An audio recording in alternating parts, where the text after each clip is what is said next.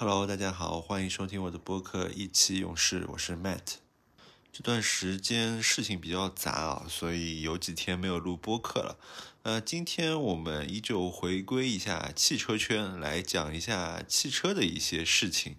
那起因是因为啊，这段时间有一个比较有意思的事情，就是啊，奔驰它在自己的 EQS 吧，我记得是这个车型上面啊，做了一个付费功能。这辆车它本身是带一个后轮转向功能的，那这个功能简单来说就可以让你的车的转弯半径变得更小，那你掉头啊转弯会变得更加容易。呃，但是原版的这个后面的这个车轮转向的功能，它只有四点五度的这样一个转向角。那奔驰这边它出了一个收费的服务，你可以啊每年花费五千块去开通一个啊十度转向角的这样子一个呃后轮转向的角度，也就是说你的转弯半径会变得更小，转弯更容易。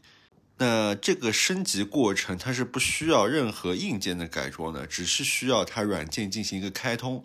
那也就意味着无论后面的转向角是四点五度还是十度，它的硬件是一模一样的，纯粹是一个软件的限制。那更有意思的是，就是奔驰把这个软件，它是按照年费来开通的。你每年花五千块钱去开通，也就是说，如果你这车用四年，使用这个功能的话，就要将近于两万块人民币的这样的成本。当然，对奔驰车主来说，这笔钱可能不是什么大数啊。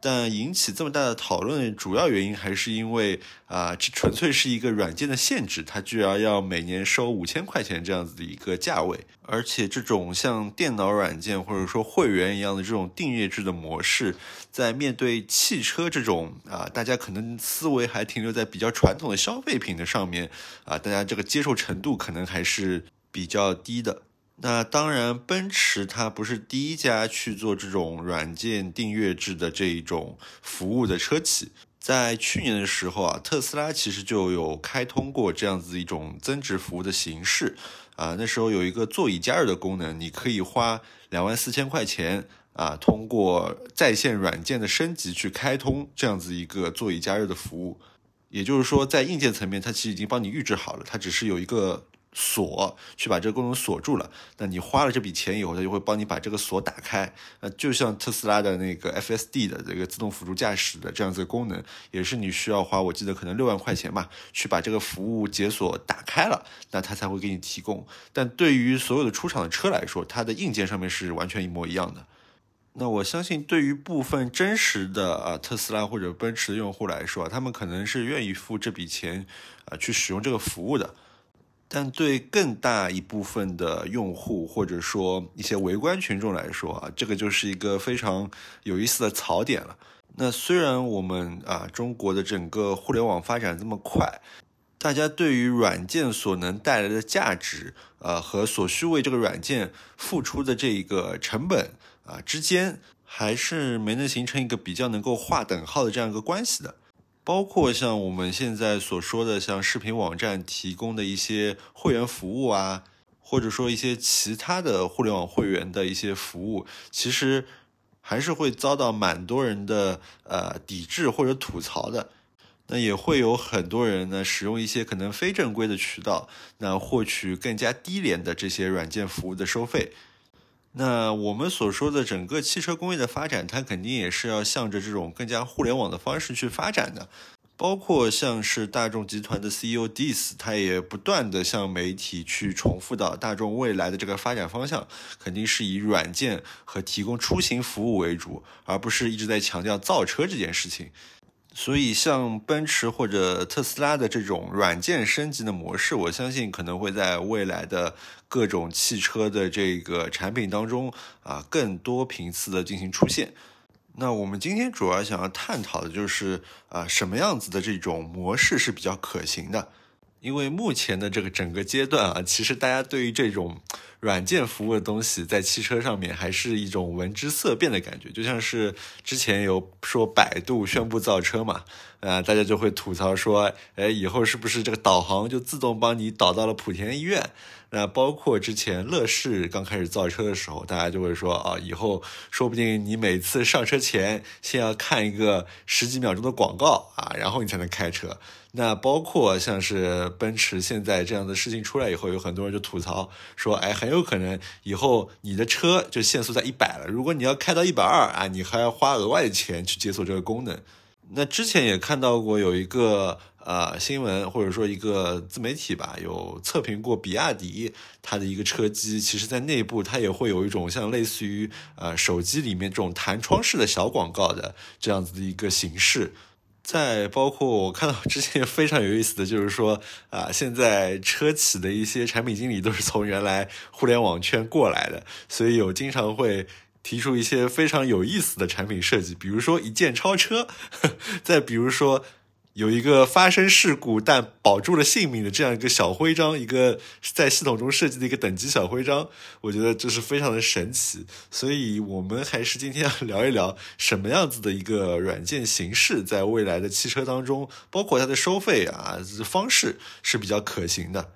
那我们还是要首先去看一看我们的真实用户啊，他们目前的想法或者对这种软件服务的这种消费习惯是怎么样子的。我前面也说了嘛，其实大家对于这种软件或者服务提供的价值和它是所需要付出的成本之间，呃，很难画出一个比较平衡的等号。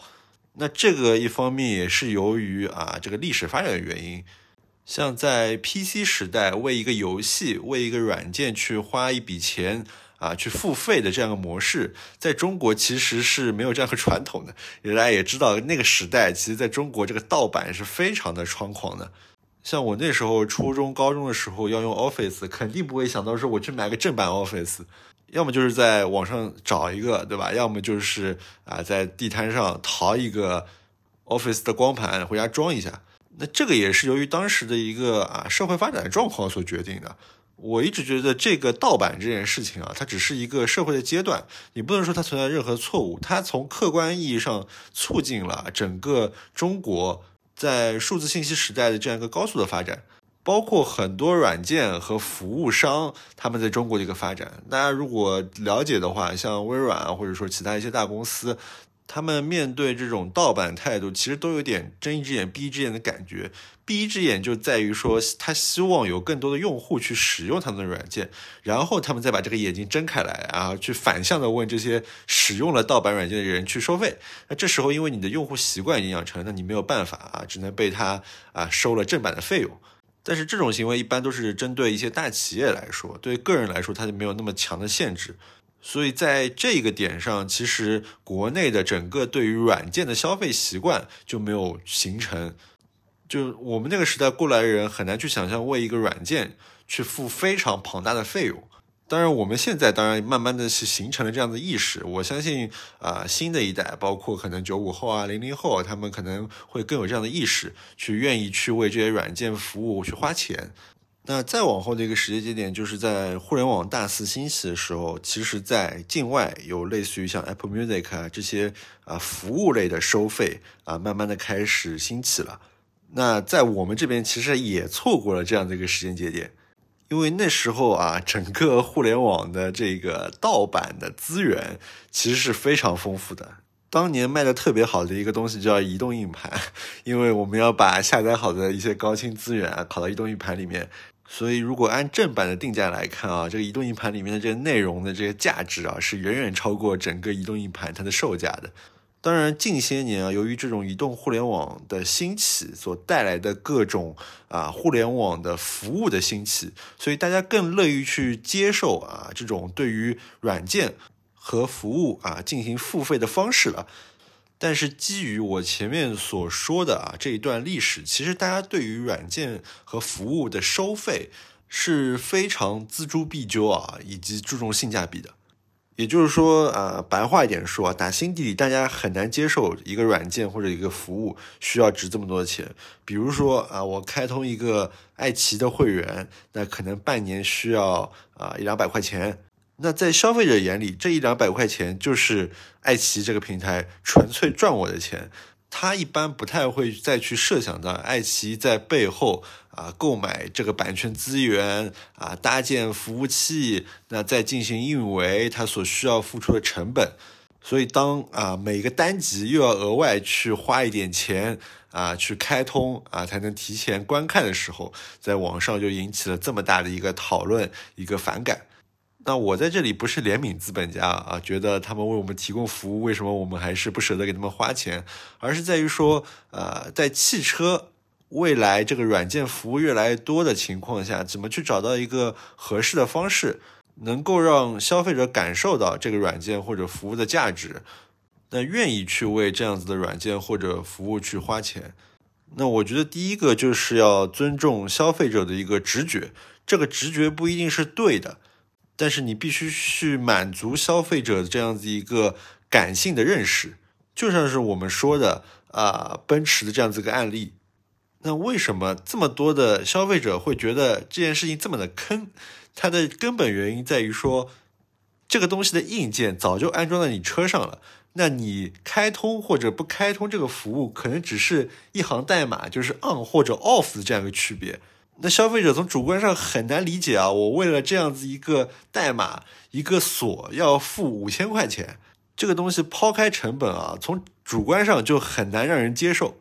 因为消费者会觉得，哎，我已经为了你的硬件付过了这个买车的钱，你为什么还要用软件来卡我呢？所以第一个啊，我们必须让用户从主观上去能够感受到他花的这个钱是值得的。比如说啊，是不是在汽车售卖的一开始？啊，你在价格上能够有一个非常接近于成本价的这样子一个策略，让用户感觉到，哎，我买了这个硬件是赚了的。那之后啊，为了这些里面的额外的软件去付出的费用，他觉得是值得的，因为我在不断的升级啊，我原来这个车，而不是我已经有一台升级的很好的车，但是主机厂限制了我啊一些功能。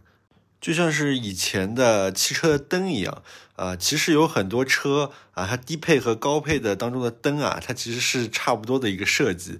那低配通过一些改线或者一些解锁，其实能解锁一些啊高配的功能的。那这样子在消费者心里，它其实是一个 bottom to up 的，也就是说我花了一个低的成本，最后享受到高的服务啊，这样子一个心理的概念，而不是一个 top to down，也就是说，哎，我好像花了更多的钱去买，但是被你限制了，所以我不能用这些功能。那这个对整个用户心理的影响其实是非常大的，也可以说啊，决定了用户愿不愿意去付这笔钱。那第二点啊，我的一个建议就是，如果你这个功能啊不是非常的有价值，非常的能让用户感受到它的力量的话，还是建议少用订阅制的形式啊，一次性买断可能是一个更好的选择。我非常了解这个为什么啊，大家都喜欢用订阅制去和用户进行收费。那订阅制的整个收费，无论是对公司的财务状况、它的财报，啊，包括它的营收也好，都是有非常大的一个优势在的。那包括像微软啊，它的整个 Office 从这种啊进行买断，慢慢的转化成 Office 三六五这样个订阅制以后，其实它的营收啊，整个公司财务状况其实是有个非常大的改善的。但是啊，我们还是要但是一下啊，Office 为什么能做到这一点，就在于 Office 实在太不可或缺了，它的整个价值、它的重要性是呃不言而喻的。而且我们反过来说，即使像 Office 这样子的一个重要性的一个软件，我依旧非常反感它的订阅制服务。我宁愿啊，如果是个人办公的话，宁愿使用它每年的，比如说二零一九的版本或者二零二一的版本去付钱。所以啊，如果你在汽车里啊为一些无关痛痒的功能去搞订阅制的话，我觉得首先这个就是不利于啊你去推广这个功能的。那在整个汽车慢慢向智能汽车发展这个道路上啊，肯定会有越来越多的服务、越来越多的软件啊进入到整个智能座舱的空间当中。嗯，如同啊移动互联网时代的这样模式一样。啊，先把这个东西变得免费，然后先把这个地圈起来，啊，然后之后再去想怎么去进行收费，啊，可能是一个更好的方式。同时，我觉得这种功能买断的模式，啊，相较于这种订阅制来说，对车来说其实是更好的，因为这个车辆这个东西，它还牵扯到一些啊二手车的一些保值问题。包括你这个功能，如果你你这个车你要卖掉了，那你怎么能够延续到你的二手车当中，变成它的价值的一部分？那采用订阅制的话，这个东西就不复存在了，对吧？那相应的，你为它付出的这个成本，就是一个纯纯的一个成本，而没有一个折损率的概念。那我前面也说了，其实消费者对于软件和服务的这些东西都是锱铢必究的。那这种订阅制的形式，我觉得非常容易引起用户的反感啊，反而不愿意去使用你的服务。那你推出这个服务的意义也就不存在了。所以啊，其实整个一个汽车智能化、软件化、服务化这样的趋势啊，肯定是不可逆的啊，会一直往前推进下去，会有越来越多的这种功能啊、服务啊，去赋予汽车的这整个座舱也好啊、驾驶也好当中。那那么多的汽车人才，我相信一定会推出非常多啊，有非常高价值的功能啊、服务啊，在汽车上面。但是对此这些服务的商业模式啊，怎么能够让用户愿意去付这个钱，并且觉得哎付的非常的值？我觉得这个还是非常值得去好好去研究的。否则如果没有那么多的人去用这个服务，那也就体现不出啊这个服务这个功能它所本身所带来这个价值。好吧，这就是这一期的意气用事。那感谢大家收听啊，这段时间我们还是有缘再见，拜拜。